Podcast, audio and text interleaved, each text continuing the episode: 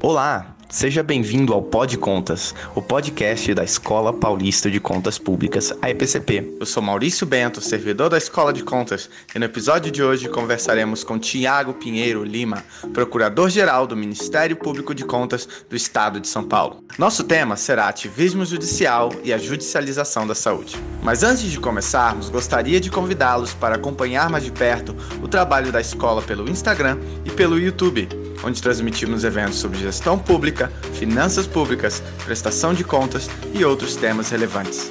Links na descrição. Boa tarde a todos, é, sejam bem-vindos a mais um episódio do Pod Contas, o podcast da Escola Paulista de Contas Públicas. Hoje nós estamos conversando com o Procurador-Geral do Ministério Público de Contas do Estado de São Paulo, Tiago Pinheiro Lima. É, boa tarde, doutor Tiago, muito obrigado por, por conversar conosco. Boa tarde, Maurício. Eu é que agradeço o convite e a oportunidade de falar nessa tão louvada iniciativa da Escola de Contas de levar conhecimento à sociedade informação através do Pod Contas. Meus parabéns à escola, a todos que compõem esse órgão tão importante do Tribunal de Contas do Estado de São Paulo. Nós que agradecemos. Então, pessoal, é, hoje nós estamos conversando sobre um tema muito atual e muito importante, é, que é o ativismo judicial e também a judicialização da saúde. É, doutor Tiago, sobre a, a, o ativismo judicial, é, ele pode ser definido como o aumento da atuação do Poder Judiciário. É, algumas vezes acaba esbarrando, ou alguns é, afirmam até que invadindo a, computação, a competência dos demais poderes. É, algumas decisões, por exemplo, criam é, normas, novas normas no ordenamento é, e por isso que se diz que, que invade a competência, por exemplo, do Poder Legislativo. Como se houver essa situação e as possíveis causas e também consequências? No nosso caso específico, a Constituição de 88 ela veio pós um regime autoritário. Portanto, implementou uma série de direitos, levou muito assunto para a Constituição. Quando você faz uma comparação da Constituição brasileira com a Constituição americana, você percebe que a nossa Constituição terminou levando ao seu texto, ao texto normativo maior, muitos temas que ali não deveriam estar. Portanto, essa é a primeira razão daquilo que nós chamamos de judicialização excessiva. É preciso fazer uma diferenciação entre ativismo judicial e judicialização excessiva. O ativismo judicial é uma, uma atitude proativa do juiz que deseja criar a norma. Aqui ele invade a seara do poder legislativo e, portanto, exerce de forma indevida a sua função. O ativismo judicial ele é e deve ser condenado, porque há uma violação direta ao princípio da separação dos poderes. Por outro lado, o que nós temos e o que se muito se debate no Brasil é a respeito da judicialização excessiva.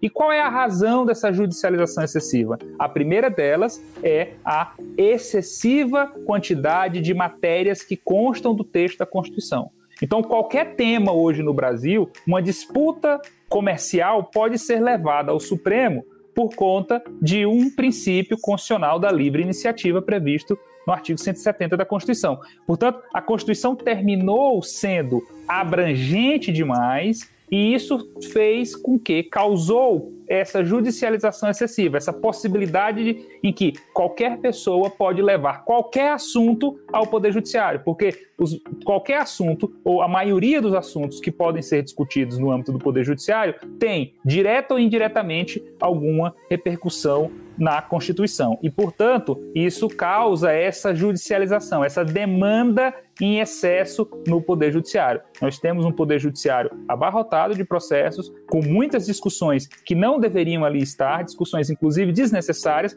mas que possuem inclusive fundamento na Constituição, porque nós temos uma Constituição aprovada há 32 anos, inclusive estamos é, agora comemorando este mês os 32 anos da Constituição da República, da promulgação da Constituição, em 5 de outubro de 1988, e nós, nós temos mais de 250 artigos na Constituição, 109 emendas à Constituição, mais seis emendas de revisão, mais dois pactos internacionais que foram incorporados como, como equivalentes a emendas eh, constitucionais. Portanto, nós temos um, um leque muito abrangente de normas com valor constitucional. Isso é um dos motivos que, to, que traz essa judicialização efetiva, excessiva, além, evidentemente, do contexto histórico de mudança da, do, do regime ditatorial para um regime democrático, essa busca por implementação de direitos. Então, tudo isso, esse avanço de diversas instituições, como as procuradorias, as defensorias, tudo isso é, soma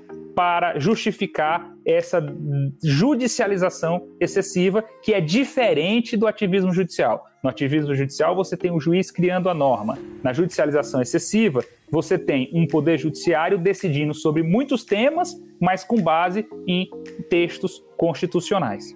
Perfeito. Realmente, é, é, talvez a, o, o, excesso do tamanho da Constituição faça com que o próprio judiciário seja muito demandado, tudo acaba sendo constitucionalizado e discutido. Isso é bem verdade. Mas também os defensores, é, além disso, os defensores dizem que justamente é, por esse, essa ânsia da Constituição em expandir muitos direitos, muitas competências, é, também defendem o ativismo e a judicialização de, de, certas causas, dizendo que muitas vezes é a única forma é, de garantir os direitos, né? que só é possível fazer a Constituição ser cumprida se é, certas causas forem levadas ao judiciário. O senhor acha disso? Como o senhor avalia essa questão? Eu tenho um certo receio com relação a essa abordagem simples de querer resolver coisas difíceis com soluções muito, muito fáceis. Eu não acho, não entendo que o Poder Judiciário é o solucionador de todos os nossos problemas. Porque o Poder Judiciário não pode, não pode contrariar a lógica e os fatos.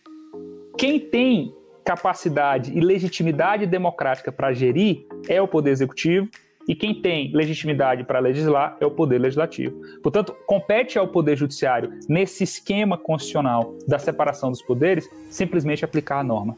Quando você analisa o artigo 2 da Constituição, ele diz que os poderes são independentes e ele enumera os poderes: legislativo, executivo e judiciário. Isso não é por acaso. Isso, isso também é uma reprodução do que está na Constituição americana nessa mesma ordem. Como dizem os americanos, são poderes iguais, são poderes iguais, mas o legislativo é o primeiro dentre os iguais. Essa é a concepção. A concepção ideal da separação dos poderes, da forma como ela foi formulada e da forma como a qual ela deve ser exercida, é de proeminência do poder legislativo. É lá onde os assuntos da sociedade devem ser debatidos. É onde as escolhas devem ser feitas. É preciso que o gestor brasileiro, que o agente público brasileiro, que a sociedade entenda que os recursos eles são finitos. É preciso discutir a respeito da alocação do recurso público. Quais são as necessidades mais importantes da sociedade? O que, que precisa ser implementado? Quem tem que decidir isso é o parlamento. O poder executivo vai executar aquilo que o parlamento deliberar. E o poder judiciário será o árbitro dentre os poderes e entre a sociedade para evitar o abuso dos direitos fundamentais, para evitar que uma norma esteja sendo descumprida. Portanto, o poder judiciário é um poder, um soldado de reserva. Ele só vai ser chamado para resolver um conflito que, quando esse conflito realmente tiver um, uma violação em um texto legal. O Poder Judiciário não pode inovar, ele não pode criar uma regra, ele não pode substituir ao legislador ou se substituir ao Poder Executivo para implementar um novo direito, que infelizmente é o que nós temos visto com muita frequência no Brasil. E isso, de certa forma, termina fragilizando a própria democracia. Porque a sociedade perde o seu direito de se indignar com o seu representante. Quando o Poder Judiciário se imiscui, ou seja, se substitui a o poder público no exercício de uma, da implementação de uma política pública, ou seja, determina que seja construída uma escola, um posto de saúde, ou seja concedido um medicamento ou um tratamento, ele termina fazendo com que aquela sociedade, aquelas pessoas deixem de se indignar ou deixem de cobrar dos seus representantes. Isso fragiliza a própria democracia. Ao passo também em que nós precisamos ter a consciência de que a nossa as pessoas que buscam o poder judiciário são aquelas pessoas mais esclarecidas. Portanto, é, são pessoas que têm condição de contratar, na maioria das vezes, advogados. A Defensoria Pública né, ainda tem uma, uma capilaridade muito pequena no Brasil.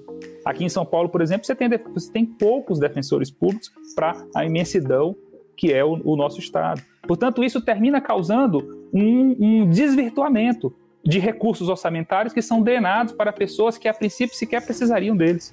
E as pessoas que realmente precisam dos recursos, eles estão onde? Na fila do SUS. Aguardando pelo procedimento. Então, o Poder Judiciário não é o poder que tem maior capacidade institucional para fazer macropolítica. Quem tem que fazer política pública é o Poder Executivo a partir daquilo que foi desenhado pelo Poder Legislativo. Perfeito. É, uma última questão nesse, na, mais é, teórica e abrangente, vamos dizer assim. É, tem um comentário de um professor da, de Direito aqui da Faculdade de, de Direito da Universidade de São Paulo, professor Conrado Rubner Mendes, ele diz que, por exemplo, no Supremo Tribunal Federal hoje há 11 ilhas, né?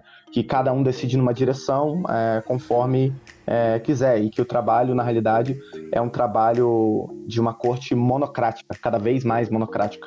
E sobre esse tema, o, é, bem recentemente, o ministro Marco Aurélio Mello disse em tom crítico que o ativismo judicial é, é tem prejudicado também o STF e e esse ativismo que interfere e que é, invade o, o, outros poderes deve ser atenuado. E por isso ele sugeriu é, uma alteração no regimento da Suprema Corte é, para que essas interferências ou, ou, suspensões de atos, por exemplo, de outros poderes só possam ocorrer através de decisão colegiada. É, o que o senhor acha desse tipo de proposta que visa aumentar o peso da colegialidade nas cortes brasileiras? Isso significa dar segurança jurídica. É outro grande problema do nosso país. Há, dentro do custo, daquilo que os economistas denominam como custo Brasil, uma grande parcela desse custo Brasil representa, é representado pela insegurança jurídica. Como nós temos uma judicialização excessiva, todo mundo se acha no direito de ter a razão e de buscar o poder judiciário para interferir num contrato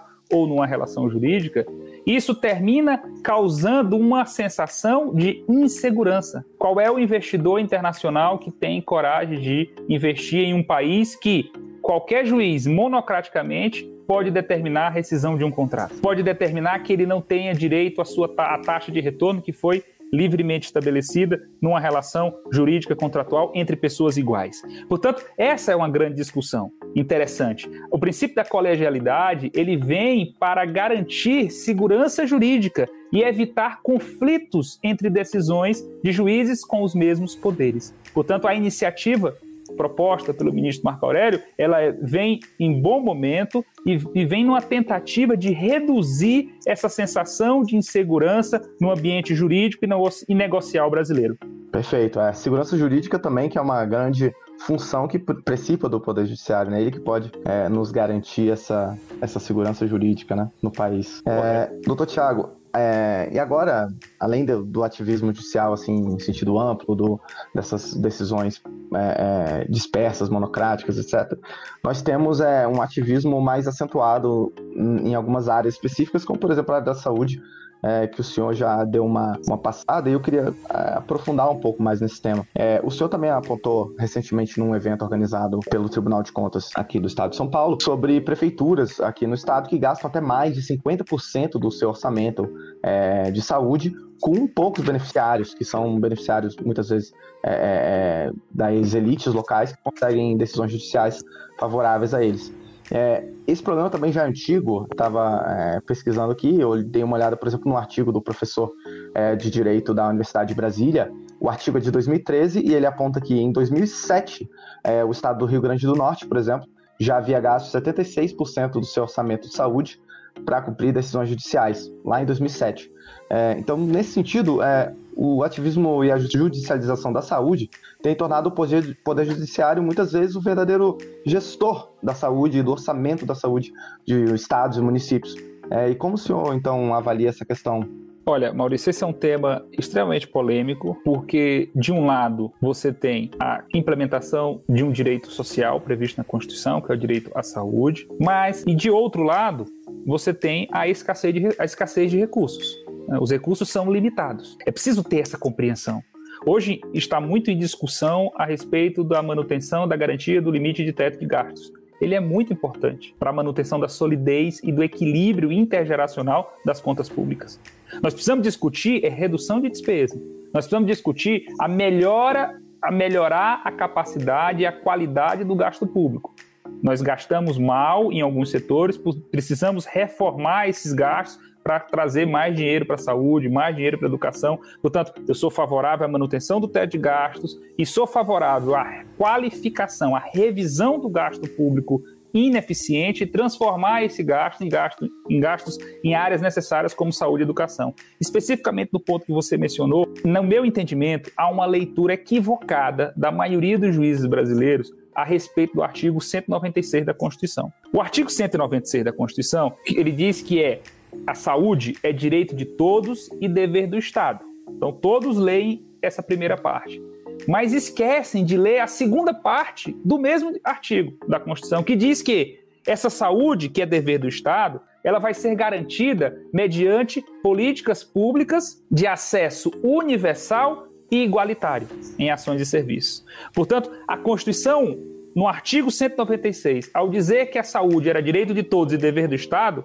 também diz que a implementação dessa política pública se dará de modo universal e igualitário. Quando o Poder Judiciário se imiscui, substitui o gestor e determina a concessão de um medicamento ou determina a concessão de um tratamento médico, qual, o que, que isso impacta? Qual, o, no, o que, que isso representa na sociedade? Representa que uma pessoa foi beneficiada através de uma decisão judicial e furou uma fila de dezenas, centenas e milhares de outras pessoas que estão aguardando pelo atendimento daquele mesmo serviço ou daquele mesmo bem.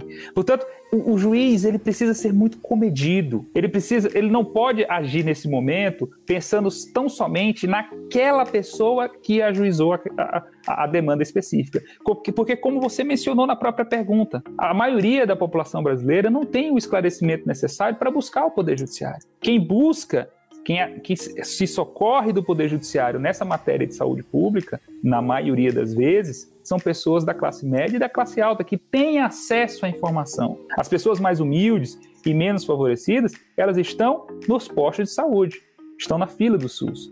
Portanto, o juiz precisa ter essa consciência no momento em que ele concede um tratamento, e muitas vezes nós temos ciências de decisões judiciais com valores astronômicos. Isso causa um desarranjo na execução orçamentária do ente federativo. E muitas pessoas sofrerão com isso.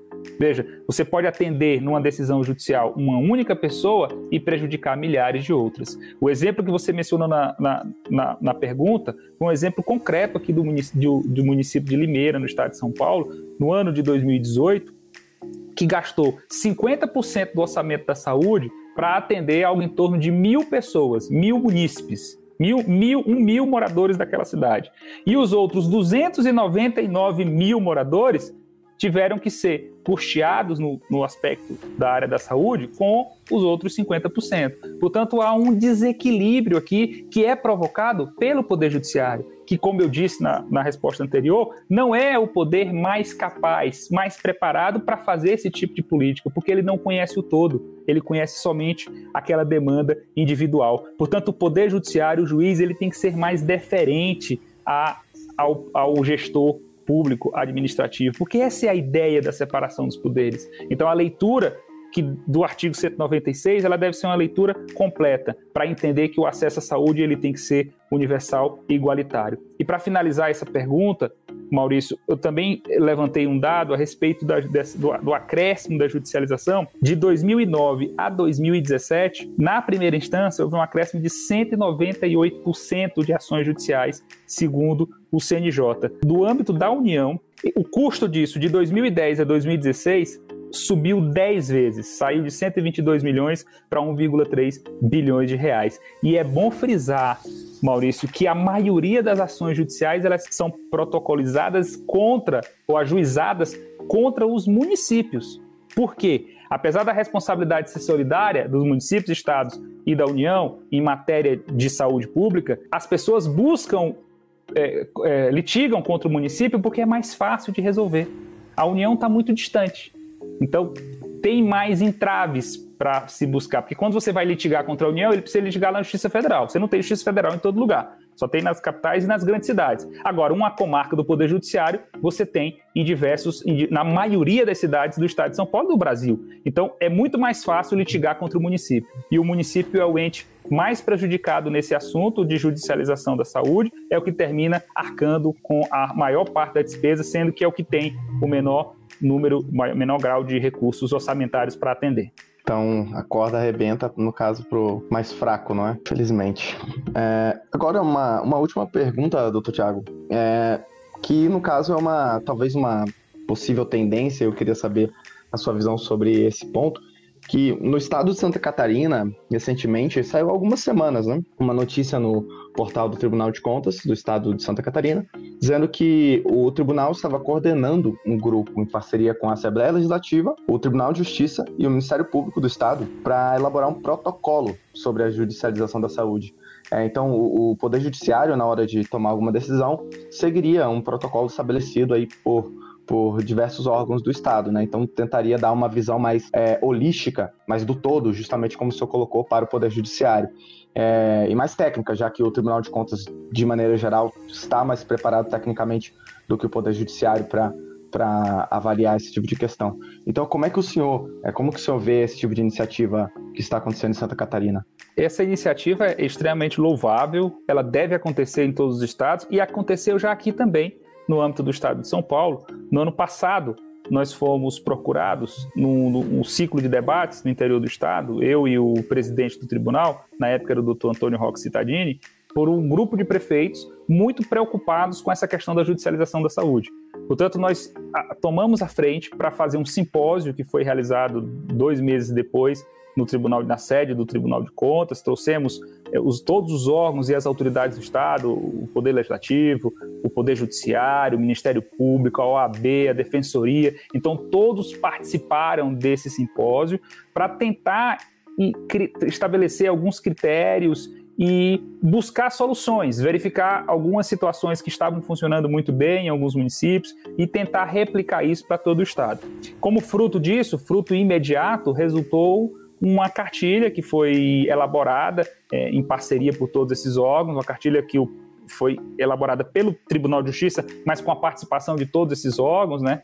É, inclusive com a, é, em razão desse evento liderado pelo Tribunal de Contas do Estado de São Paulo no ano passado, uma cartilha para orientar os juízes, porque o que acontece é que você tem aqui no estado de São Paulo, pelo menos 700, 800 juízes com atribuição, com competência para julgar matéria de saúde pública. Só que esses juízes, eles também têm competência, pra, em muitos casos, para julgar matérias criminais, matérias cíveis, de família, de fazenda pública. Então, o, o juiz termina tendo um leque de atividades muito grande e ele não consegue se concentrar ou se especializar nesse tipo de matéria, matéria específica de saúde pública. Então, nós fizemos duas proposições naquele momento. A primeira proposição seria a formação de uma a, a realização, a confecção de uma cartilha que orientasse, que trouxesse dados técnicos que aprimorasse, né, trouxesse mecanismos de aprimoração da decisão judicial, trazendo informações para os juízes. E, num um aspecto mais imediato, de longo prazo, a criação de varas judiciais especializadas em saúde pública. Porque aí você reduz, ao invés de você ter 700, 800 juízes com competência para a área de saúde pública,